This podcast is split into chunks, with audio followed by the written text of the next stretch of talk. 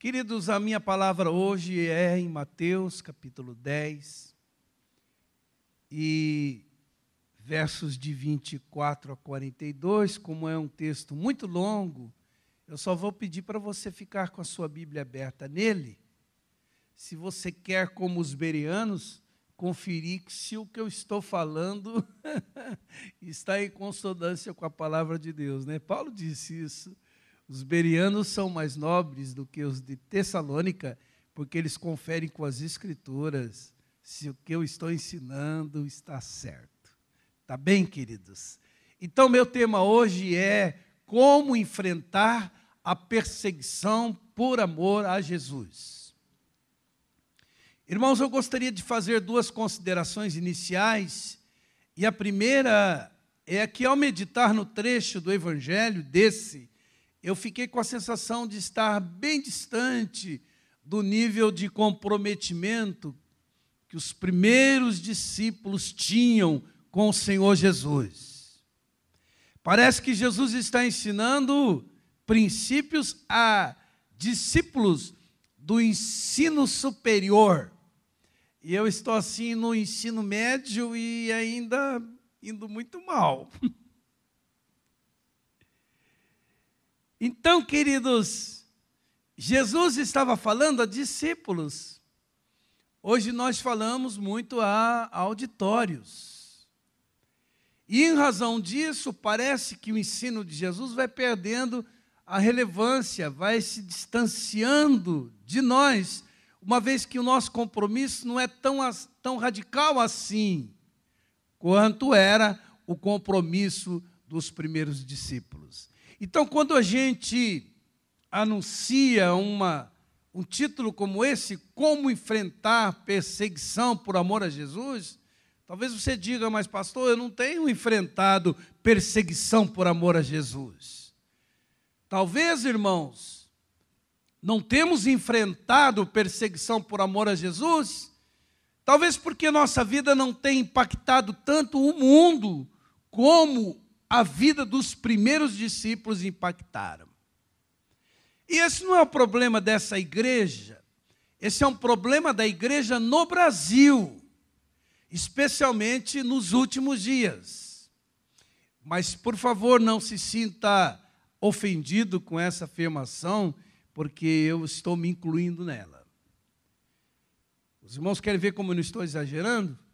Quem aqui está disposto a morrer por causa do Senhor Jesus. Lá, eles estavam dispostos a morrer por causa de Jesus. Mas, como diz Paulo, né? Precisamos pregar todo o conselho de Deus, e eu creio que num nível menor, nós podemos sim enfrentar perseguições por amor a Jesus, especialmente perseguições ideológicas. Segundo, Segunda consideração é que Jesus fala de perseguição, em seguida parece que ele vai mudando de assunto. Aí ele passa, para, ele passa a falar do valor dos discípulos. Depois ele fala da fidelidade dos discípulos. Depois ele fala da entrega da vida deles no altar dele. E depois da sua identificação, a identificação de Jesus com seus discípulos. Então há uma lógica nessa sequência. É que quando somos perseguidos, somos testados em nossa fidelidade, somos visitados por sentimentos de desvalor, somos tentados a dividir nossa lealdade e nos preservar diante das ameaças. É sobre isso que eu quero falar com os irmãos nessa noite. Em primeiro lugar, enfrenta melhor a perseguição por amor a Jesus quem entende que este é um sinal da autenticidade do discipulado. Verso 24 diz: Não é o discípulo mais do que o seu mestre, nem é o servo mais do que o seu senhor. Basta ao discípulo ser como o seu mestre, e o servo ser como seu senhor. se chamaram Belzebu, pai de família, quanto mais aos seus domésticos. Então, o que Jesus está falando? Que os discípulos receberiam o mesmo tratamento que Jesus recebeu. E a lógica, irmãos, é a seguinte: se o mundo odeia Jesus, por que não odiaria você? E se você sendo, se Jesus, digo, sendo que foi, e tendo feito o que fez, foi chamado de Belzebu, de endemoniado, o que não dirão de nós? É o que está dito aí no texto. Então, à medida que em que você, como discípulo de Jesus, vai sendo usado como instrumento de Deus para a salvação, para a cura, para a libertação, para a edificação, você vai naturalmente encontrando uma resistência de ordem espiritual e pode ser que Satanás ingira pessoas para hostilizar você. Todavia, Jesus nos anima ao afirmar que a perseguição que sofremos por segui-lo sinaliza a nossa autenticidade como discípulos. Amém? Vamos entenderam? Então você que tem sofrido alguma perseguição por amor a Jesus, isso sinaliza uma coisa só: você está no caminho, sua vida tem sido relevante no mundo, seu compromisso com Jesus não é rasteiro, e você não é um religioso, mas um verdadeiro discípulo dele. Amém, queridos? Amém? Segundo lugar, enfrenta melhor a perseguição por amor a Jesus, quem caminha no temor do Senhor por isso não teme o homem, nem o que ele pode fazer. Com relação a isso, Jesus diz três coisas. Primeira, não tenha medo dos seus perseguidores, porque no tempo oportuno a verdade prevalecerá e eles saberão como as coisas realmente são. Verso 26 diz: Portanto, não os temais, porque nada há encoberto que não haja de revelar-se, nem oculto que não haja de saber-se. Segundo, Jesus diz: não se encolham, não se intimidem, não deixem de perseverar diante dos levantes, dos blefes, das mentiras do inimigo. Ao contrário, em resposta à perseguição, dê cada vez mais publicidade àquilo que você tem aprendido de Deus. Divulgue isso. Veja os irmãos, se não é assim no verso 27, o que vos digo em trevas ou na intimidade, dizei-o em luz, e o que escutais no ouvido, pregai sobre os telhados. Vamos perceberam? Terceira, Jesus diz: não há nada que eles podem fazer contra a sua alma. Continuem temendo a Deus. Ele tomará sua vida, seu corpo, sua alma em suas mãos. E nesse sentido, irmãos, o temor a Deus vai livrar você do medo dos homens. Porque se você teme a Deus, Ele vai proteger você, Ele vai respaldar você. É o que diz o verso 28 e não temais os que matam o corpo e não podem matar a alma. Temei antes aquele que pode fazer perecer no inferno a alma e o corpo.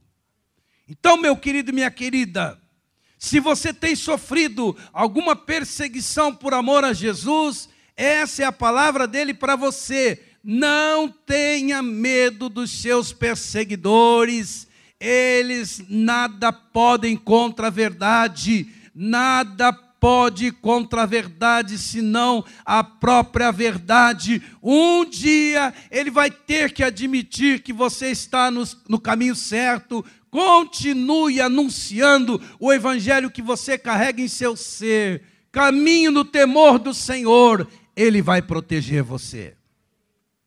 Amém, queridos? Terceiro lugar, enfrenta melhor a perseguição por amor a Jesus, quem discerne o valor intrínseco de cada discípulo diante de Deus. E sobre esse assunto, Jesus afirma duas coisas. Primeira, Deus está no controle de todas as coisas. Nada acontece sem a plena consciência de Deus, ou ciência de Deus. Nada pode pegar Deus de surpresa. E essa é mais uma razão para você não temer as circunstâncias. Considere sua vida preciosa aos olhos de um Deus que cobre os seus servos de cuidado. O verso 29 diz isso: Não se vendem dois passarinhos por um ceitil, e nenhum deles cairá em terra sem a vontade do vosso Pai. E até mesmo o os cabelos da vossa cabeça estão contadas. Amém, queridos? Segunda coisa que Jesus diz a respeito desse assunto é que, como coroa da criação, criado à imagem e semelhança de Deus, redimido pelo sangue de Jesus, habitado pelo Espírito Santo de Deus, você vale muito mais do que aquilo que está na categoria de criatura uma vez que você está na, na categoria de filho, mas a todos quantos o receberam, Deus deu-lhes o poder de serem feitos filhos de Deus, a saber os que creem no seu nome. Este é o princípio. Do pardal que custa alguns trocados, Deus cuida. Que dirá dos seus discípulos e filhos. Amém, queridos? Ou seja, você é foco da atenção, do cuidado de um Deus que sabe até quantos fios de cabelos há na sua cabeça. E pode se esquecer os cabelos, porque há quem seja careca. Pense que ele sabe detalhes da sua vida que ninguém mais sabe. Ô Lércio, me perdoe, não vi que você estava aí. De manhã eu fui tentado, vi o Walter, falei, não, vou ficar na minha. Mas hoje eu não vi que você estava aí. Portanto, não tenha medo, não fique intimidado, porque para Deus você vale mais do que um milhão de pardais. Verso 31 diz: Não temais, pois mais valeis vós do que muitos passarinhos.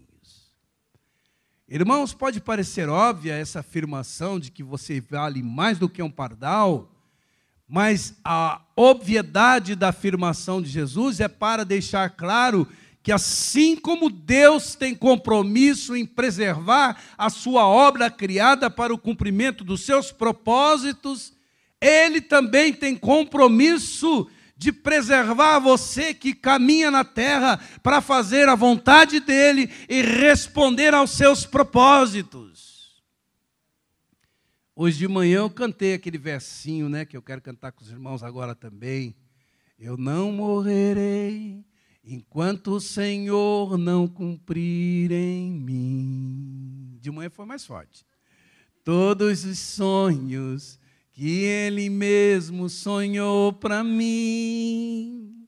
Eu quero viver em santidade e adoração, pois é só dele, somente dele o meu coração. Lembra, Dani, da nossa célula? Que você ganhou um CDzinho e Deus ficou falando com você através daquele CD e daquelas canções. Essa era uma delas, né? Então saiba disso, meu irmão. Quando você estiver sofrendo alguma perseguição por amor a Jesus, não tenha medo do homem nem das circunstâncias.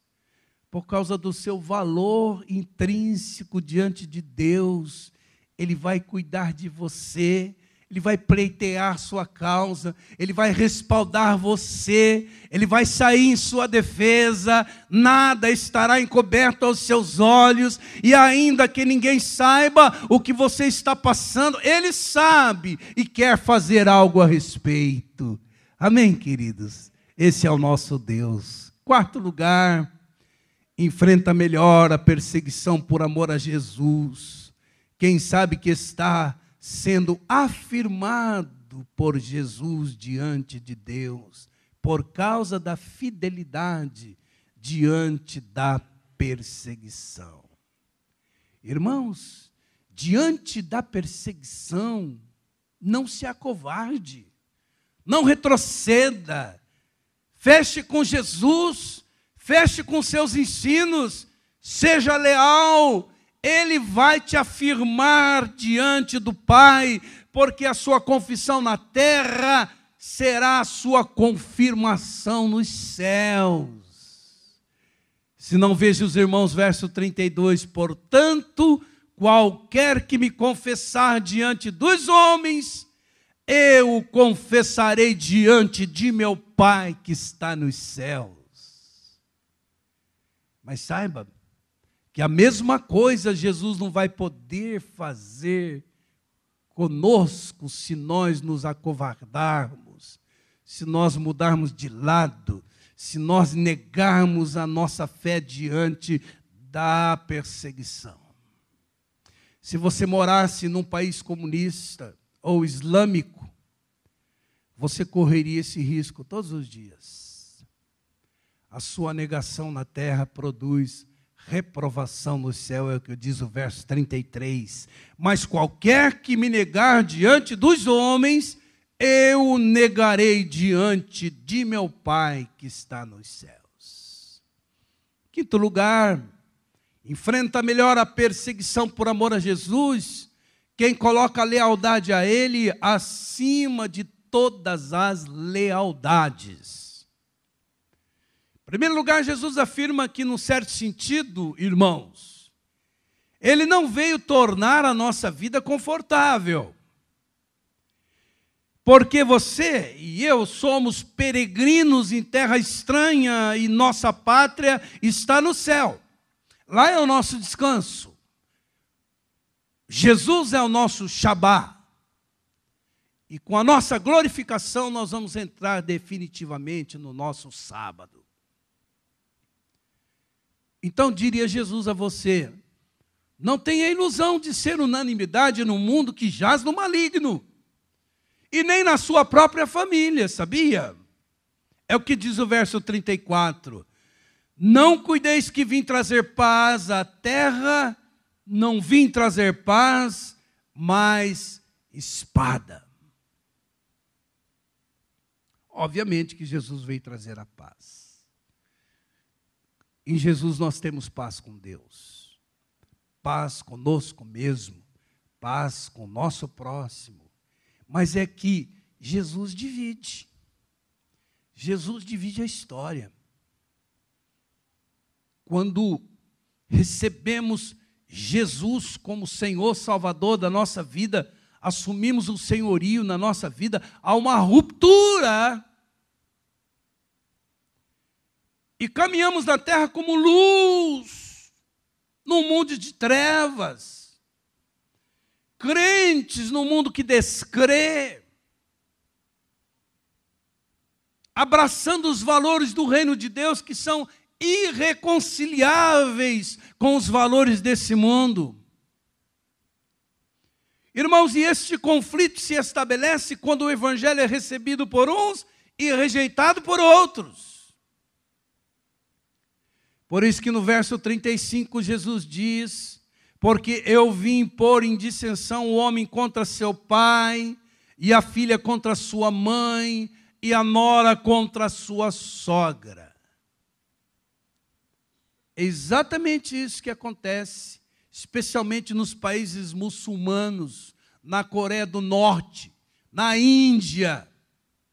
O fanatismo religioso e a cegueira espiritual são tão grandes que os próprios familiares deserdam, denunciam entregam seus filhos convertidos a Jesus para serem presos. E em momentos de perseguição dentro da própria família, a nossa lealdade é colocada em xeque. A lealdade aos laços consanguíneos é colocada em xeque com a lealdade a Jesus. É o que diz Jesus no verso 36. E assim, o inimigo do homem, os inimigos do homem, digo, serão os seus familiares. Queridos, familiares, até bem intencionados, mas por ignorância espiritual, com zelo sem entendimento, como diz Paulo, poderão se tornar inimigos, no sentido de não entenderem a sua lealdade a Jesus. Por exemplo, familiares não podem impedir você de receber e seguir Jesus, porque essa é uma questão de fórum íntimo. E como é como se Jesus dissesse: a minha autoridade sobre vocês precisa relativizar toda a autoridade na terra. Ao momento em que você vai ter que dizer: mais importa obedecer a Deus do que aos homens.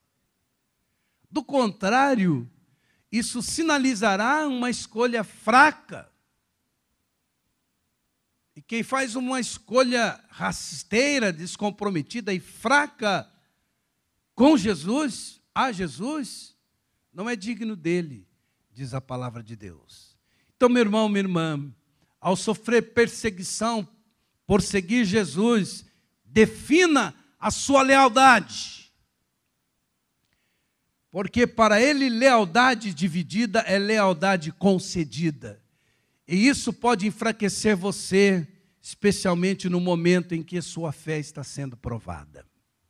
Quinto lugar, enfrenta melhor a perseguição por amor a Jesus quem está convicto de que esse amor precisa estar acima de todos os amores. Seu amor a Jesus deve estar acima do seu amor à família. Mesmo porque, irmãos, quem ama os familiares acima de Jesus, já não os ama com saúde, uma vez que esse amor ganha uma conotação idolátrica. Já viu marido que idolatra esposa, esposa que idolatra marido, pais que idolatram filhos, eles geram insegurança porque ninguém consegue ficar no lugar de Deus para ser amado acima de todas as coisas. Gera insegurança. Então, queridos, nada nem ninguém pode ocupar o primeiro lugar com Deus na sua vida. O amor a Jesus tem que estar acima de todas as coisas. E quando você ama Jesus acima de todas as coisas, você ama pai, mãe, esposa, filhos com saúde. Amo você, te quero muito bem, mas você não é o meu Deus. E nunca será. Amém, amados? Então, ao enfrentar a perseguição por seguir a Jesus, coloque o seu amor por Ele acima de todas as coisas e você vai receber força para o enfrentamento da oposição. Penúltimo lugar, Enfrenta melhor a perseguição por amor a Jesus, quem tem a sua vida no altar como sacrifício vivo, santo e agradável a Deus. Verso 38 diz: E quem não toma a sua cruz e não segue após mim, não é digno de mim. E é interessante observar que essa é a primeira vez que Jesus usa a expressão cruz, o termo cruz, nesse evangelho. Que é cruz? Cruz é instrumento de morte. Na cruz morre o ego autocentrado. Na cruz morre o velho homem. Por isso é que a cruz exige renúncia e sacrifício. Agora veja que paradoxo, irmãos. quanto mais vivo está meu ego, quanto mais eu me autopreservo, quanto mais eu me agarro na minha zona de conforto, quanto mais fechado para Deus e para o próximo eu estou, tanto mais eu vou sofrer diante das perseguições. Às vezes, quando eu percebo um mal se levantando contra mim, e eu começo a reagir, eu percebo que o meu ego está lá, eu sou tão importante, como é que as pessoas fazem isso comigo? Só o que eu tenho a dizer, aprendi com a pastora Valnice, é morre, Oswaldo. Morre, Oswaldo. Você quer seguir fazendo a obra de Deus com o ego tão inflado? Amém, amados? Dá um tiro de misericórdia nesse velho homem, para que ele não desça da cruz. Porque se ele descer da cruz, ele faz bobagem. Amém, queridos? Já não sou eu quem vive, estou crucificado com Cristo. O crucificado não responde a estímulos. Amém? Por isso que ele releva, por isso que ele perdoa, por isso que ele anda a segunda milha.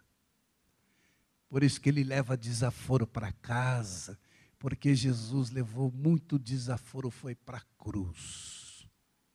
Amém, queridos? Morre, Oswaldo. Amém.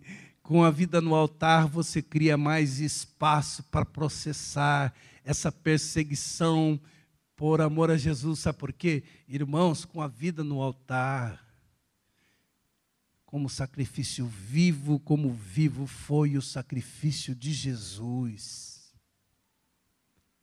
Tudo que você tem, tudo que você é, tudo que você sabe, você coloca no altar de Deus e diz: Senhor, usa para abençoar vidas, usa para a tua glória, usa para esvaziar o inferno, usa para levantar o caído, para socorrer o necessitado, a sua vida começa a ganhar um sentido, um significado muito maior. Aí a perseguição fica muito menor. E como diz Paulo lá em Romanos, que as tribulações do tempo presente não dão para comparar com o eterno peso de glória, porque ao sofrermos por amor a Jesus sobre nós, repousa a Shekinah de Deus, o Espírito da glória de Deus. Por isso que ele disse: Eu não tenho para a minha vida para mim preciosa, com quanto que eu responda aos propósitos de Deus para a minha vida. Amém, queridos? Sabe onde a nossa vida é preciosa? No altar de Deus. Amém, queridos? Amém. Seguindo então, verso 39 diz isso, ele fala desse paradoxo. Quem quer achar sua vida, ou quem se autopreserva, ou quem vive com Deus à parte, ou quem não dá lugar nenhum a Jesus, perdê-la. Você vai perder o sentido da vida, o alvo da vida, o significado da vida. Não vai se sentir útil. Não vai ter senso de realização. Irmãos, na vida a gente tem conquistas, sim, mas todo significado de conquistas na vida é, é, são significados parciais. Você conquista e vem um sentimento de nostalgia, né? Até um livro, se você escrever, quando você termina, você fala, ah, já foi, né? E agora, né? Sem contar que você vê um monte de defeito nesse livro, né? Mas aquilo que a gente faz para a glória de Deus, na direção do Espírito e para abençoar as vidas, isso dá um senso de realização permanente e são coisas das quais você nunca vai se arrepender. Você vai olhar para trás na sua história e falar: Louvado seja Deus, porque eu fui embrumadinho. Louvado seja Deus, porque Deus me usou lá. O período mais significativo da minha vida foi esse. Você entende? Eu estava dizendo de manhã que gente que ama Deus, que serve a Deus, que teme a Deus, que coloca a vida no altar a serviço do Senhor, é gente feliz, é gente alegre, é gente realizada, é gente resolvida, irmãos. Eu vejo isso aqui na igreja. Os mais felizes são aqueles que dizem: Senhor, eis-me aqui, com o que eu sou, com o que eu sei, com o que eu tenho, com o que eu não tenho, eis-me aqui. Amém, queridos? Então, grave isso na sua mente, no seu espírito, não é? Que temos as nossas conquistas na vida, amém, isso nos traz uma alegria, uma satisfação, mas o, a vida não se resume, não se restringe a tudo que a gente faz para preencher o espaço entre o prato e a boca. Come para trabalhar, trabalha para comer, come para trabalhar, trabalha para comer. Jesus está dizendo: a vida é mais do que isso, mais do que comer, beber e vestir. Há um sentido maior, há um significado maior na vida. Amém, queridos? Seguindo então você que é discípulo e discípula de Jesus, frente à perseguição por causa dele com a vida no altar, e que essa seja a sua melhor resposta a toda resistência espiritual, que você seja um instrumento de bênção nas mãos de Deus. Quanto mais você me bater, Satanás, mais a minha vida estará no altar de Deus. Último lugar. Para não dar uma congestão em você, se já não dei, né? Enfrenta melhor a perseguição por amor a Jesus quem discerne uma identificação empática de Jesus com seus discípulos. Ou seja, Jesus calça o nosso sapato. Jesus toma o nosso lugar. Você entende? Eu creio que por isso que ele disse, Helena, estive nu, não me vestiste, estive preso, não me visitaste, estive enfermo, não me visitaste. Mas quando, Senhor? Toda vez que você fez a uma pessoa que precisa, você fez para mim. Imagine filhos e discípulos. Amém, queridos? Então, diante das perseguições, você precisa lembrar do privilégio que é representar e ser identificado com aquele que enviou você. Jesus disse: Assim como o Pai me enviou, eu vos envio ao mundo. Sinta-se um enviado de Deus, meu irmão e minha irmã. Amém? E mais, aqueles que recebem você como um enviado de Deus, vai receber um galardão semelhante ao seu. É que o diz o verso 40: quem recebe um profeta na qualidade de profeta, receberá galardão de profeta, e quem recebe um justo na qualidade de justo, receberá galardão de justo. Os discípulos, os apóstolos na época e que viviam a anunciar o Evangelho, eles não tinham muitas opções de hotéis. E muitos que tinham eram imorais e sujos. Então eles se hospedavam na casa dos irmãos. Aliás, esse é um dom reconhecido no Novo Testamento, o dom da hospitalidade. Eu fico feliz quando vou num lugar e a pessoa fala: olha, então, pastor, esse quartinho eu construí para receber os obreiros de Deus. É. Tem gente que tem essa preocupação.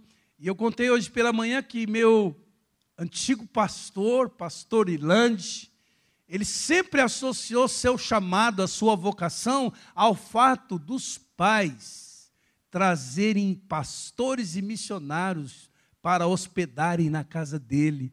E aquilo foi trazendo despertamento para o seu chamado e para a sua vocação. Então, os pais do pastor Ilande ganharam um galardão de profeta, porque ele caminha na terra até hoje, já passou dos 80, servindo a Deus dioturnamente, irmãos. O homem trabalha e trabalha muito e bem disposto. Louvado seja o nome do Senhor. Então, queridos, apesar da nossa pequenez, da nossa vulnerabilidade, da nossa fragilidade, porque é assim que somos, quem nos der um copo de água fresca, a pastora Bebel sempre fala disso, receberá um galardão da parte de Deus. Olha só. Você percebe o grau de identificação de Jesus com você? Fez para você, fez para Jesus. Fez para Jesus, fez para Deus. Até o mais singelo gesto de dar um copo de água ao mensageiro de Deus não ficará esquecido aos olhos de Deus. Olha a tua importância, hein? Olha que você não é pouca porcaria, hein? Louvado seja Deus, verso 42, e qualquer que tiver dado, só que seja um copo de água fria, a um desses pequenos, em nome de discípulos, em verdade vos digo que de modo algum perderá o vosso galardão. Por isso, meu irmão, minha irmã, vocês nunca vão se arrepender por manterem sua identidade como genuínos discípulos de Jesus, especialmente diante da perseguição porque também grande será o seu galardão nos céus, como disse Jesus lá nas bem-aventuranças.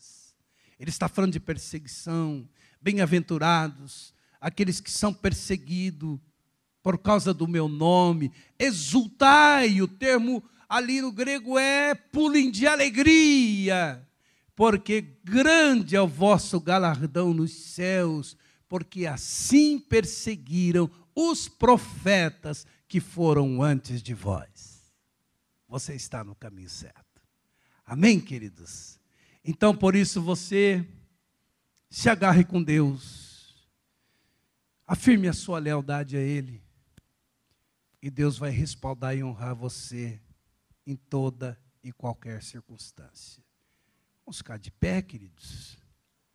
Eu queria que você não distraísse, distraísse por nada agora eu quero levar você a uma reflexão daquilo que você ouviu nesta noite. Espero que Deus tenha consolado você, desafiado você e que você saia daqui hoje acrescido em fé em nome de Jesus. Queridos, com essa palavra eu não estou com aquela visão romântica de pedir perseguição para melhorar nossa têmpera, porque a gente não sabe quem vai aguentar. Embora ter Deus tenha usado esse expediente para melhorar a templa, têmpera da igreja do primeiro século, que foi profundamente perseguida. Mas meu objetivo é preparar você para ser um discípulo genuíno de Jesus. E, em razão disso, enfrentar com coragem, ousadia e fé as perseguições que inexoravelmente virão em razão da sua fé coerente e autêntica porque a palavra de Deus diz: todos quantos querem viver justa e piedosamente em Cristo Jesus serão perseguidos.